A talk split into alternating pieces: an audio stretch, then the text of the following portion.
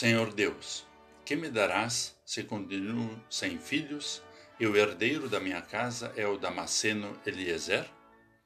Conforme o livro de Gênesis 15, versículo 2. Olá, querido amigo da Meditação Diária Castelo Forte 2023, dia 30 de janeiro. Hoje vou ler o texto de Ernie Walter Seibert, com o título Quando a gente acha que sabe mais que Deus. Não é à toa que a Bíblia ensina que o justo viverá por fé. Como é difícil para o ser humano confiar em Deus.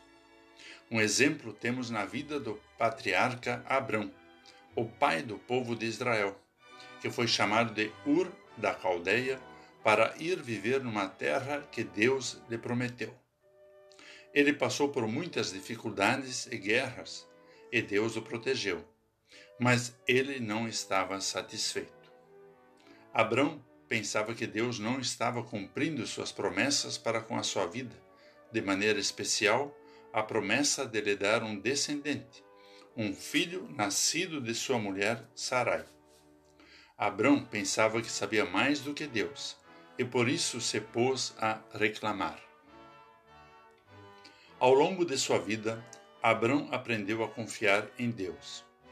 Deus o ensinou a esperar pelo cumprimento da promessa divina. Olhe para os céus e conte as estrelas, se puder contá-las. Assim será a sua posteridade, ensina Deus. E Abraão confiou e mais tarde passou a ser chamado de pai de todos os que creem. A nossa razão coloca muitos obstáculos à fé. O que se passou com Abraão que, apesar da abundância de provas do cuidado de Deus, ainda achava que Deus não estava sendo justo para com ele. Pode se passar conosco. Mas Deus é bom e sempre de novo nos acolhe.